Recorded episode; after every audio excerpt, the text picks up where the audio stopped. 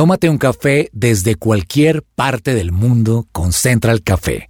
Lunes y viernes a las 5 de la tarde.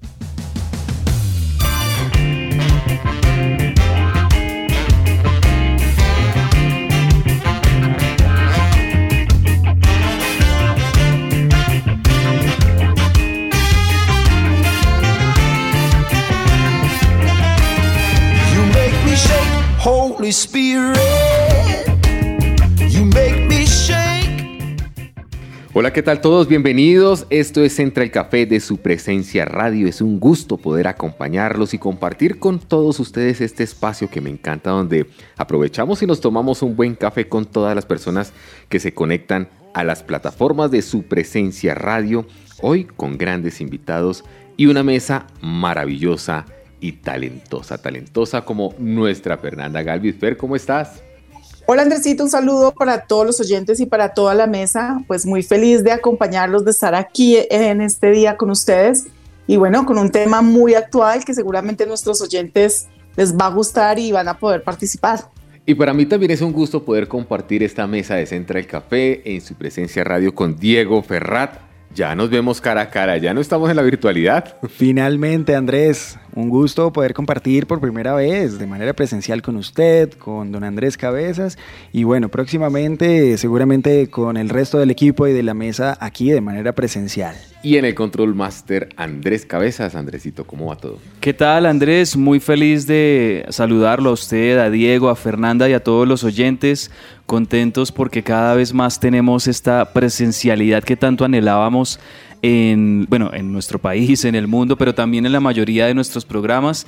Y eso me parece muy chévere porque todos los oyentes les recordamos que pueden escuchar su presencia radio en la mejor calidad a través de su radio.com esta página web, o también ustedes eh, que seguramente tienen esta aplicación instalada y si no la tienen, descárguela e instálela Tuning Radio Ustedes buscan Tuning Radio en su, eh, en su tienda de aplicaciones y es una aplicación que les permite escuchar radio. Allí ustedes van a buscar su presencia radio y ahí nos van a encontrar. O también incluso para quienes son usuarios de Claro, en Claro Música también estamos allí y lo mejor es que no les consume datos escuchar nuestra emisora, entonces por ahí nos escuchamos y en muy buena calidad. Y también estamos aquí hoy en nuestra producción, está Juanita González, está Alejandro Tarquino y una mesa ya lista para compartir con todos ustedes un delicioso café. ¿A quién admira usted? Yo admiro a Ramel Falcao García. Sí. Primero porque me parece que tiene una carrera excepcional, literalmente de película, de abajo, literalmente desconocido, en las inferiores de River Plate, se forma y llega a lo más grande de Europa, en el Atlético de Madrid, para mí en sus mejores años, pero además de lo deportivo creo que también es muy chévere contar con alguien o admirar a alguien que también tiene una vida ejemplar fuera de las canchas. Su Se ha tenido la oportunidad de saludarlo. Una vez tuve la oportunidad de saludarlo y pues hablar de fútbol, que es algo que me encanta. No se quedó sin palabras. No, la foto al final de pronto me faltó, pero bueno. ¿A quién admira don Andrés Cabezas? Bueno, también por el lado de los deportes, tengo que decir que de, de mi deporte favorito, que es el fútbol americano, admiro mucho a Tom Brady que es como el equivalente a, lo que en el básquetbol fue Michael Jordan, uno de los mejores o quizá el mejor de todos los tiempos. Y lo admiro porque, exacto, así como dice Diego, nosotros los, los que somos aficionados a algún deporte vemos más allá de, de la competencia o de los juegos o de los partidos, vemos también a las personas y es un hombre de familia, es un hombre que ama a sus hijos, que tiene también un, eh, empresas, eh, un carisma impresionante con, todo el mundo. Eh, entonces, más allá de, lo que es como mariscal de campo, que es su posición en el fútbol americano, también es sobre todo la calidad de persona que es y, aunque ha ganado de todo, conserva esa cualidad que, es tan, tan clave como lo es la humildad en un deportista de alto rendimiento. Y Fernanda Galvis, ¿a quién admira? Bueno, pues ya que nos fuimos por el lado deportivo, eh, yo les he contado algunas veces de pronto que tengo uno de mis hijos es futbolista y es arquero. Y dentro de eso, pues he aprendido mucho del tema también de arqueros y he visto pues la vida de algunos de ellos. Y me gustó mucho la de Keylor Navas, porque pues él tiene una película en Netflix, ¿cierto? Y, ahí cuenta su, historia, su, biografía, por decirlo así, como es un niño que viene de una familia muy humilde y pues con su talento y ángeles también que le puso Dios en, en su carrera, logra llegar a ser uno pues, de los mejores arqueros, a estar Eh, si no estoy muy aquí, equivocada, actualmente está en el Paris Saint Germain. Y pues realmente eh, para algo que, que muchos latinos dirían llegar allá es más para un europeo por su altura, por obviamente pues por de dónde viene, pero es un arquero costarricense que ha dejado muy en alto al pueblo pues latino y, lo admiro, lo admiro también porque es un padre de familia, tiene su esposa, la vida del futbolista a nivel también de, de mantener su familia y de mantenerlo la fidelidad. Ustedes saben, hace poco vimos el escándalo de lo de, de Shakira y Piqué y bueno, todo lo que viene pasando alrededor de los futbolistas es bien complicado, es un medio muy difícil y para ellos pues tener ese carácter y sobre todo también esa fe y esos principios en Dios eh, claros, pues es la única manera de, lograr ser diferentes y creo que Keylor pues hasta donde vamos lo ha, lo ha logrado. Oigan, ¿saben yo a quién admiro mucho? Al pastor Andrés Corson. para mí desde que yo escuché a ese hombre por primera vez, me marcó. Es un hombre con un corazón que yo dije, ay, yo quiero un corazón así. Su forma en la que ama a su esposa, a su familia, el compromiso y su dedicación y pasión por Dios es impresionante. Que algún día se me dicen, Andrés, ¿cómo quieres ser? Como el pastor Andrés. bueno, de esta forma les damos la bienvenida a todos ustedes. Esto es Central Café de su presencia radio.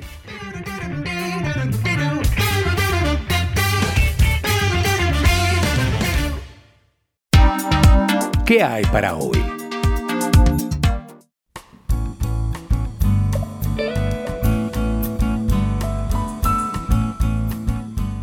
Disfruta del mundo del deporte con Que Ruede la Pelota, el podcast que puedes encontrar en tu plataforma digital favorita. Busca Que Ruede la Pelota y recibe cada día las noticias deportivas más relevantes para todos.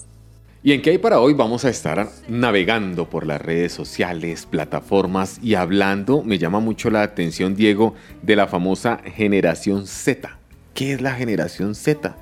¿Serán de todos estos jóvenes que están navegando día a día por las redes sociales? ¿O dice también que es aquella generación que adepta a aquellas plataformas que utilizan tecnologías innovadoras para ofrecer una experiencia mejorada al momento de elegir un producto, como por ejemplo inteligencia artificial o una realidad virtual? Precisamente sobre la generación Z, lo que sí le puedo decir es que hay una aplicación que es muy famosa ahora, TikTok, en donde claramente allí hay un gran nicho de esta generación Z, de estas personas que están allí y que es una plataforma que ha tenido un éxito impresionante alrededor del mundo. Y le quiero compartir algunas cifras que encontré en internet acerca del éxito de esta plataforma. Primero, hay que decir que ha batido un récord de descargas durante el primer trimestre de 2020, en donde sumó más de 800 millones de usuarios alrededor del mundo. Y rápidamente le cuento dos características que le han hecho tan famosa y en donde los expertos dicen que está su éxito. El primero dice que no hace falta un registro, ya que a diferencia de otras aplicaciones, quizá como Facebook o Instagram, cuando usted quiere entrar a ver los perfiles, pues le dice, hey, regístrese. Sin embargo, en TikTok no hace falta. Entonces de entrada usted puede ver el contenido que las personas están compartiendo. Y la otra característica que me llamó la atención y de la cual dicen que hace parte de su éxito es el diseño simple y adictivo. No sé si usted ha navegado o, ha, pasado varios minutos quizá ahí eh, deslizando los videos una y otra vez, que además, y con este dato finalizo, tiene una inteligencia artificial que permite que las personas vean los contenidos que les gustan. Entonces hay un contenido relacionado con base en las preferencias de las personas. ¿A usted no le ha pasado que, por ejemplo, uno está buscando comida para perrito o lo está pensando y automáticamente publicidad por todo lado, el mejor, concentrado, que lleve dos por uno? Y uno dice, ¿en qué momento empieza a aparecer tanta publicidad? Mira, aquí me está escribiendo un oyente y me dice, Andrés, las personas de la generación Z son también conocidas como los centennials, son consumidores a los que nuestros negocios le deben prestar especial atención. Es impresionante porque son personas que están consumiendo redes sociales 24/7. Y es que una buena parte de la generación Z ingresó al mercado laboral en el 2017 o antes, dice allí un documento que en ese momento nos están enviando. Y es impresionante porque día a día muchas empresas están enfocando sus estrategias de marketing en estas personas de la generación Z que son creadores de contenidos en las redes sociales 24/7. ¿Qué tal usted para crear contenidos? hay una experiencia que se me vino a mi mente. En realidad yo simplemente comparto Sí. cosas del día a día, del Es trabajo. más como que una frase, el trabajo, Sí, qué hacen. no es nada, digamos, con intención de vivir de eso. Sin embargo, para los que no saben, mi esposa es peruana y en una ocasión compartimos una de estas tendencias de cómo le dicen a ciertos objetos en su país de origen. Entonces, eh, compartimos el video precisamente en Instagram y al día de hoy tiene más de 800 mil visitas. Wow. No, te- no somos famosos, no nos pagan por eso. Sin embargo, es un ejemplo que se me vino a la cabeza sobre este tipo de contenidos que se vuelven virales de una manera muy sencilla. Y a Fernanda Galvis, ¿cómo le va con todo el tema de esas redes sociales de la generación Z, los centennials y, y demás? Bueno, pues a mí, digamos que yo pienso que estos son uno de los fenómenos de este tiempo. Me llama la atención que antes era como, no, eso, el TikTok es para los adolescentes y todo eso, pero hoy en día uno ve y, y vimos en, esta, en este tiempo electoral a los candidatos y sobre todo estaba el candidato Hernández muy activo en estas redes y uno dice estamos hablando de una persona de setenta y pico de años, claro, seguramente con un equipo detrás que lo asesora y todo, pero estaba ahí. Entonces muestra cómo son tan necesarias, digamos, a nivel de negocios, a nivel de, pues, de, la vida, porque si no estás ahí no existes. Eso era como en la época, ¿se acuerdan de las páginas amarillas? Si no estás, no existes. Ahora creo que es esto. Si no estás en las redes sociales, no existes. Pero em, pues creo que, que bueno, que esta es como la diversificación de contenidos, tanto que escuchaba una entrevista en, en una emisora que decía, pues tan difícil ya es que, que, que transmitir o entrevistar a un personaje para nosotros como, como medio, porque ya ellos se comunican directamente a través de sus redes sociales. Entonces ya Sí. uno como que lo busca para entrevistarlo, pero es que ya dijo todo en sus redes sociales y ya no les interesa ni siquiera dar la entrevista. Entonces creo que sí es un tema que viene avanzando muy fuerte. La pandemia lo aceleró claramente porque el consumo de redes sociales en la pandemia pues se, se, se triplicó y se disparó.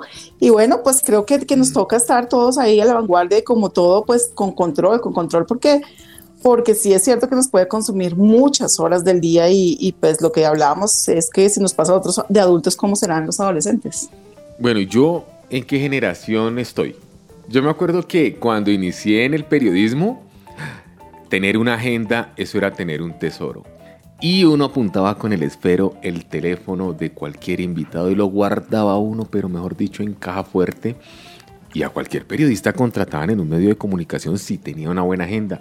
Pero hoy en día, como dice Fer, no sé si le ha pasado a Diego, uno va a buscar un personaje y es escribirle por el interno de Instagram o por Twitter y le responde de uno. Y sale al aire la entrevista. Sí, eh, creo que se ahorra todo un protocolo que había antes de enviar quizá una carta. Hoy en día sí. todo es más directo a través de las redes sociales, sin duda alguna. Y es que miren que las redes sociales son un canal predilecto que utiliza esta generación para conectar con sus marcas favoritas, pero además son su fuente de información sobre los negocios que buscan e influyen en su decisión de comprar. Dice que un 64% utiliza Instagram como medio de inspiración para adquirir un producto o servicio, pero ¿cómo moverse en las redes sociales? Soy consciente que a veces se nos va mucho tiempo en una red social. En algún momento miré mi celular y ahí decía, está pasando una hora, dos horas, tres horas. Yo decía, uy, no. Pero cuando ya empieza uno como a ver un contenido sano, a veces le confieso que cuando estoy aburrido me meto a mirar, a reírme un rato. Es otro cuento, pero una red social se le puede ir a uno todo el día. Y es que puede ser muy fácil con videos de entretenimiento. En mi caso, deportes. Yo puedo pasar, se me puede ir la hora viendo los goles o etcétera, cualquier tipo de, de resumen deportivo.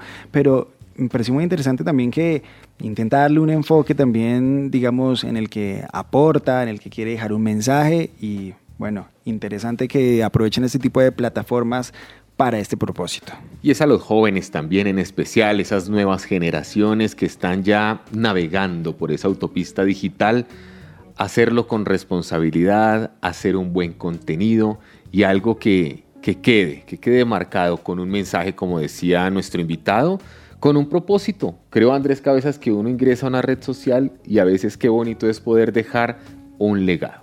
Esta es una realidad de la que no podemos subir. O sea, creo que también los cristianos no podemos pretender como satanizar todo y, y restringir todo. Por ejemplo, en el caso de los papás, si, si bien es totalmente respetable que hasta cierta edad le permitan a los, a los hijos tener celular o estar en redes sociales y demás, eso me parece algo positivo. También es cierto que no se puede pretender ocultar todo y restringir todo y simplemente descartar todo, sino también ser guías. Eso es algo, es una bonita oportunidad para que los papás también se puedan conectar con sus hijos, saber qué están viendo, qué aprenden de este mundo actual, que puedan eh, surgir interacciones entre una generación y otra en esos momentos. Entonces eso me parece muy bien. No sé, seguramente Fernanda, que si es la, la mamá de la mesa y que tiene sus hijos adolescentes, ha tenido que vivir muchos estas, todos estos escenarios en su casa con sus hijos. Sí, realmente considero que, que, las redes sociales, claro, tú dices, yo diría como mamá es un mal necesario de alguna manera, porque pues ya ahí estamos y no podemos sacarlos de ahí ni salirnos nosotros mismos. Eh, creo que, que, es como un cuchillo, ¿cierto? Con un cuchillo puedes partir todos los, los, ingredientes para hacer una deliciosa receta, pero también puedes matar a alguien. Y creo que, que, es eso, va a depender mucho del uso que le demos, pero también es, entiendo que un adolescente, estamos hablando entre 14 y 15 años, eh, bueno, ellos son adolescentes, apenas están en el proceso de formación de, su cerebro, de, de, lo que está bien y lo que está mal. Y, y bueno, yo ahí pienso que toca tener mucho cuidado, mucho acompañamiento y guía de los papás, porque aún a nosotros como adultos nos cuesta elegir contenidos buenos y malos en redes sociales, cuanto más a un adolescente o a un niño. Entonces creo que los papás sí tenemos que estar muy alertas porque antes el problema era que nuestro hijo se nos saliera y se relacionara con el vecino del frente que de pronto tiene un mal consejo o un mal ejemplo. Ahora tenemos que guardarlos de un relacionamiento con cientos de personas en las redes sociales. Entonces creo que, que es algo para tener mucho cuidado, pero estoy de acuerdo que no podemos ignorarlo creo que niños pequeños sí hay que ignorarlo y no hay que dejar entrar en ese momento a, los niños pequeños, pero digamos que con el adolescente y todo esto, pues ya, ya nos toca darle ese manejo y ese guía y ese acompañamiento y esos límites muy claros. Muy claros. Bueno, vamos a hacer una pausa y ya volvemos con más aquí en Central Café de su presencia radio.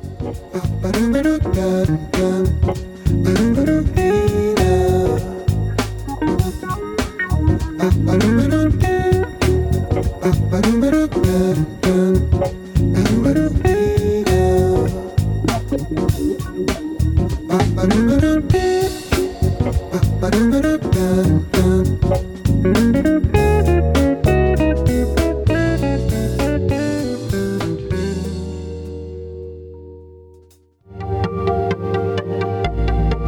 te desconectes. Esto es Central Café.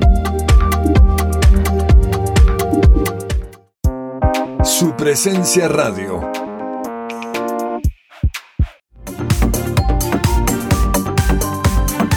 Regresamos a Central Café.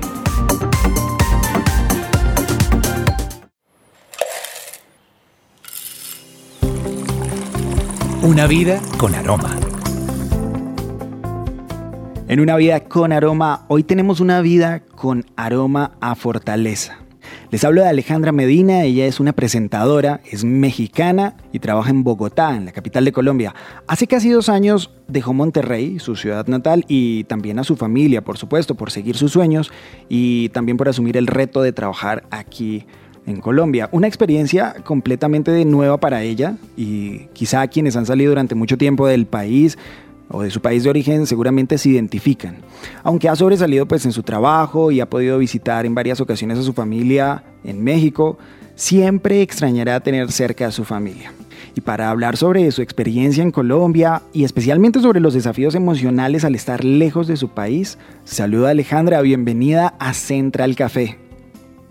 Hola Diego, bueno, primero que nada, gracias por invitarme aquí a tu espacio eh, en donde pues muchas personas van a poder escuchar algo que puede ser una experiencia propia, pero que seguramente todo aquel que vive fuera de casa se pueda sentir identificado. Así que gracias por dejarme aquí compartir mi propia experiencia, ¿no? Quiero empezar preguntándote cómo ha sido tu experiencia desde el lado emocional, es decir, al dejar tu país y tu familia para ir a otro lugar a trabajar. Diría que ha sido agridulce, a lo mejor más dulce que agrio, porque evidentemente hay un sub y baja de emociones constantemente, ¿no? Cuando uno tiene una pasión por algo y no está en el lugar donde nació, donde está su familia, a veces es tan grande ese sueño que uno no tiene de otra, no tiene otra opción más que mirar adelante y perseguir lo que busca. Puede ser trabajo, puede ser eh, simplemente unas ganas de conocer otro país y decir, me voy a aventurar, quiero vivir la experiencia. Y en mi caso, pues dejar mi país no fue nada, no fue nada sencillo, pero no creo que, no creo que se me haya dificultado porque tenía una, una visión bastante clara, que es mi trabajo, hacer periodismo, conocer otras formas de hacerlo, otras personas, otras formas de pensar y de trabajar. Eso por un lado. La parte de dejar la familia, eso es lo que me pegó muy duro desde el día uno, yo creo. Desde el despedirme, llegar acá y aunque mi, sueño era grande y, y lo sigue siendo, nunca deja uno de extrañar a los que dejó en su casa, a sus mejores amigos, a sus padres y a sus hermanos. Mi experiencia en general ha sido muy buena, muy gratificante, pero por supuesto que no, no voy a mentir y no voy a decir que no he extrañado y no me ha dolido y no he necesitado momentos para llorar y, estar como eh, constantemente en retrospectiva y en introspección de, de decir, ¿vale o no vale la pena el haberme ido? Ahora, ¿cómo has manejado los momentos en los que te has enfrentado a tus emociones? Háblanos de ese proceso en el que quizá en muchos momentos has podido sentirte sola o has tenido ganas de llorar. ¿Cómo ha sido? Creo que me he dejado o me he permitido sentir lo que sea que me esté haciendo sentir triste. Eh, no, busco hacerme la fuerte cuando algo me recuerda a mi familia y, necesito mi espacio para pensar y llorar si es necesario, ¿no? Es decir, hay días en los que estoy súper normal, muy bien, con energía, con motivación, pero de repente se junta una que otra cosa, a lo mejor un cumpleaños de alguien en donde yo quisiera estar, o de la nada, mientras veo una película en la noche, y, me, da me, trae todos los recuerdos y la nostalgia de mi familia. Entonces, lo que yo hago es que me permito sentir eso. Y, y, si quiero llorar, lloro. Y hasta me induzco a llorar más con más canciones que me hacen recordar a mi familia y, ¿sabes? O sea, casi que hasta masoquista un poco. Pero creo que esa es la mejor forma porque uno saca todo lo que tiene. Entonces, en mi caso, que tengo la oportunidad de viajar de vez en cuando a, mi país, pues que no han pasado más de seis meses o siete meses de no ver a mi familia, eso es muy reconfortante. Me trato como que de mentalizar cuando ya me doy cuenta que me hace falta volver con mi familia y, me tomo ese espacio para hacerlo. Evidentemente, si hay personas que por algún otro motivo no pueden viajar, no pueden ver a su familia después de meses o de años, pues no me puedo imaginar ese tipo de, dolor que puede uno llegar a sentir, porque me he permitido como depurar de todo ese, de, toda esa nostalgia cuando los vuelvo a ver. Sin embargo, el día a día a veces puede ser muy llevadero y, y cuando no lo, lo es, cuando me siento muy triste, pues me permito, me permito sentirme triste. Finalmente, Alejandra, ¿qué consejos prácticos tú podrías darle a las personas que ya tomaron la decisión de salir de su país, ya sea a estudiar, a residir, a trabajar, que ya lo tienen decidido y que se enfrentan a esos temores de estar lejos de casa, de su familia? ¿Qué les dirías tú para que persistan en sus objetivos? Mira, yo les diría que si tienen una pasión o un deseo tan grande, una curiosidad que les llama a que persigan un objetivo y que por algún motivo está lejos de su familia, inténtenlo. Creo que esa es la clave. No perderse la oportunidad de conocer algo por miedo a intentarlo, ¿sabes? Tu familia y tus mejores amigos, los más allegados, que son casi como tus hermanos, te van a amar siempre. Y uno va a buscar la forma de estar presente en la vida de aquellos que, de verdad ama. Dígase videollamada, pues el celular, la tecnología y demás, eso, eso ayuda bastante y estamos en una era en la que nos lo permite sentirnos algo cerca, aun cuando físicamente no lo estás. Y eso creo que me ha servido a mí en lo personal. No lo dejen de intentar, porque al final del día, si te das cuenta que no es lo tuyo el estar lejos de tu familia, pues te regresas y, vas a encontrarte a las mismas personas que dejaste. Evidentemente, pues los padres o los abuelos, cuando ya son muy mayores, nos da mucho miedo. como de, híjole, me voy a perder a lo mejor los últimos años de vida de una persona. Bueno, ya eso es parte del, del proceso de la vida y uno tiene que avanzar. Entonces, no te rindas, inténtalo de verdad y trata de dejar algo muy personal en cada una de estas eh, personas que amas para que aunque tú pues pase el tiempo y tú cambies y crezcas y madures y evoluciones, tú sigas formando parte de la vida de aquellos que dejaste en tu casa. Alejandra, muchas gracias por compartirnos tu experiencia. No, al contrario, gracias a ti, Diego, por eh, invitarme a este espacio para que pudiera compartir mi, experiencia y, y, qué bonitas preguntas. Es algo que a lo mejor me lo suelen preguntar pues mis compañeros o con la gente con la que comparto aquí en Colombia, pero que a veces no me doy la oportunidad de profundizar tanto y, y preguntarme realmente cómo me siento, ¿no? Y cómo ha sido mi experiencia de dejar mi país y a mi familia, pero pues gracias nuevamente por este espacio.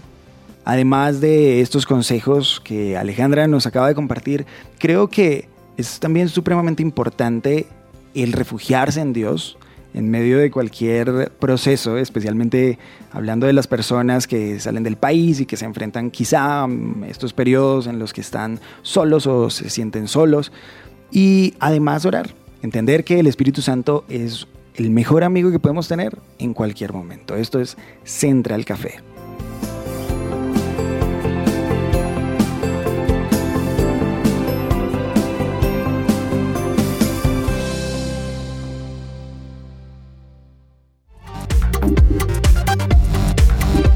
Estás conectado con Central Café.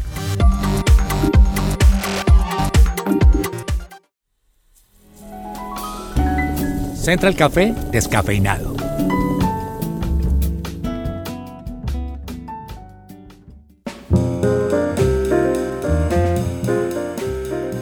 Bueno, hoy en un café descafeinado quiero que pensemos analicemos un poco hasta dónde vivimos afanados realmente cuando hablamos de las redes sociales y como que hoy en día todo es ya rápido, vivimos sin darnos cuenta afanados, afanados por querer conocer la última noticia, por saber qué va a pasar, que, realmente poder estar siempre informados cada vez más rápido y la vida corre y corre con mucho afán. Y pues por eso quise buscar primero cuál es la definición de, de afán y encontré que es el deseo ferviente que se experimenta con respecto de alguien o de algo, actitud de entrega a alguien o cierta actividad con todo interés, trabajo excesivo, solícito y congojoso. Realmente no suena tan bonita el, digamos, la definición de afán o tan saludable, pero pues hoy quiero que identifiquemos tanto nuestros oyentes como nosotros si somos personas afanadas. Y les voy a decir algunas características para que ustedes digan sí señor o no señor. Una de las cosas son que las personas afanadas son aquellas que están en constante movimiento, son inquietas e intranquilas. Sí, son intensas. Sí, señor. Son intensas, tienen algo o mucho de perfeccionistas y obsesivas, se enfocan notablemente en aquello que hacen y olvidan lo que sucede alrededor.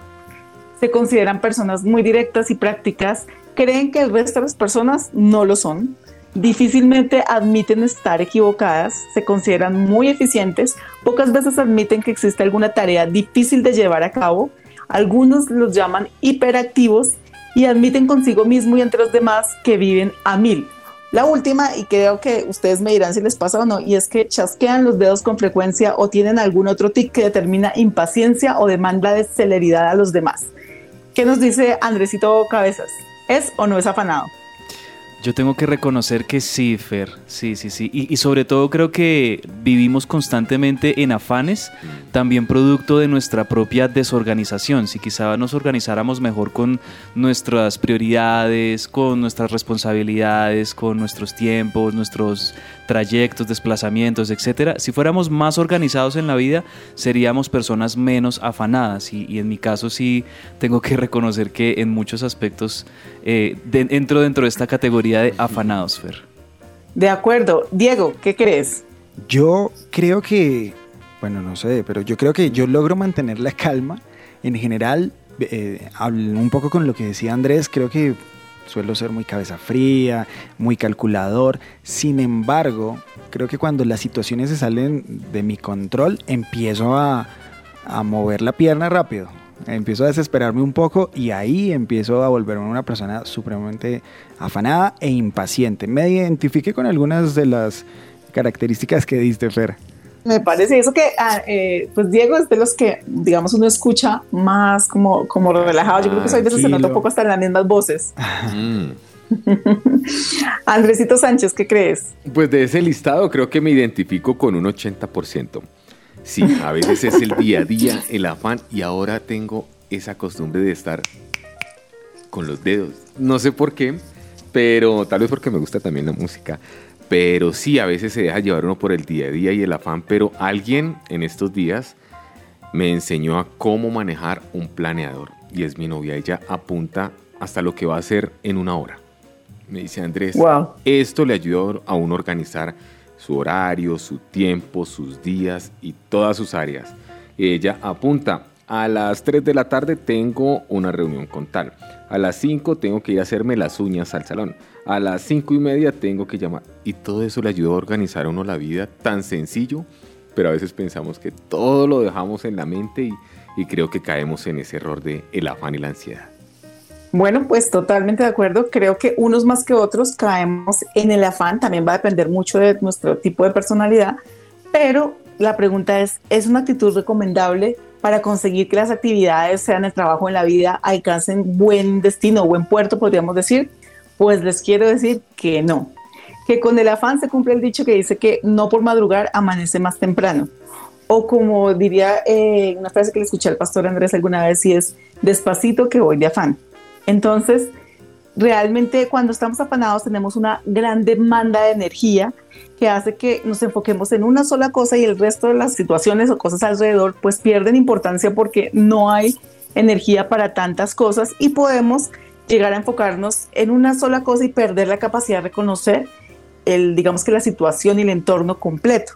Entonces la, la invitación hoy para, para nuestros oyentes es a encontrar un poco de esa tranquilidad y de esa planeación, como nos decía ahorita Andrés, ese manejo del tiempo que nos permita estar realmente más relajados y más enfocados, porque por lo general, como, como nos decía eh, Diego y Andrés, las personas más afanadas son las menos enfocadas y las que menos de pronto agenda como tal manejan. Entonces, claro, viven con un afán porque dicen, tengo pendiente esto y esto y esto y esto, y como que no hay en ningún momento eh, como el descanso para, para el cerebro de parar y dejar de querer estar haciendo y haciendo una actividad. En algunas ocasiones se pensó que este tipo de personas eran como las más solicitadas para las empresas, pero después se determinó que no necesariamente porque no lograban tener esa, esa concepción del entorno en general y cumplir eh, varias metas. Ahora, yo quiero decirles que la Biblia es clara sobre el tema y nos dice en Mateo 6, eh, del 25 al 34, que no debemos afanarnos por nada. Nos dice, así que no se preocupen por el mañana, porque el día de mañana traerá sus propias preocupaciones. Los problemas del día de hoy son suficientes por hoy. Entonces la pregunta es, ¿vale la pena vivir preocupados por el mañana? ¿Vale la pena eh, eh, sufrir aún por el mañana y tal vez llenarnos de ansiedad? Pues hoy mi invitación en este Central Café Descafeinado es bajémosle el ritmo, el ritmo, pensemos un poco más si vale la pena vivir tan afanados y mejor aún, disfrutemos cada día como si fuera el último.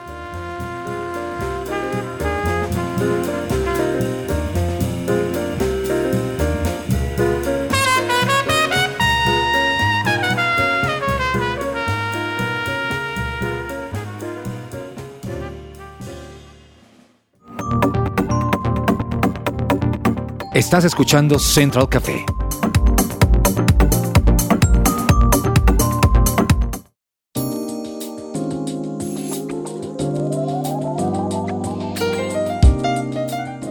Y me gusta esa reflexión de Fernanda.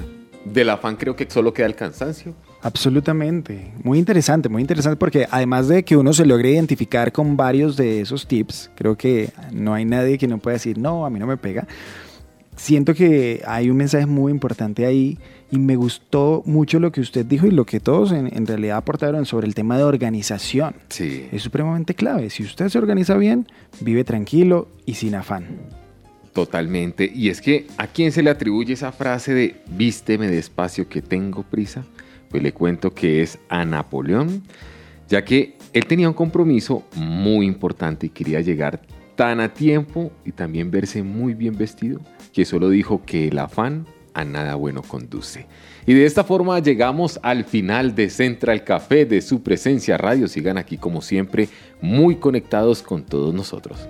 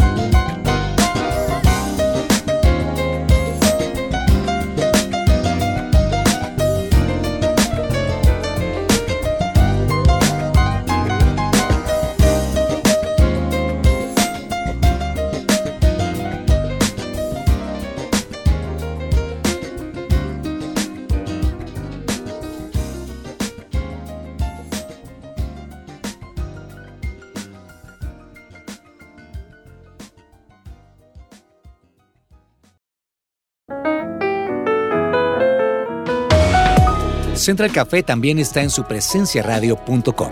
Allí puedes encontrar el listado con todos los programas de Central Café en SoundCloud.